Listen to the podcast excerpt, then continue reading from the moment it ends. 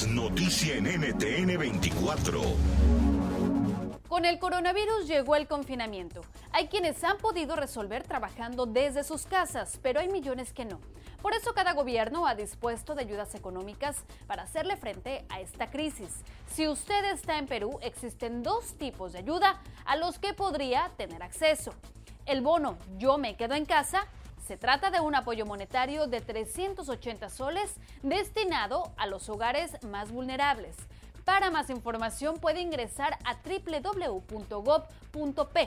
Una vez ahí, debe seleccionar consulta sobre bono de decreto de emergencia y con su número de DNI sabrá si es elegible o no para esta ayuda.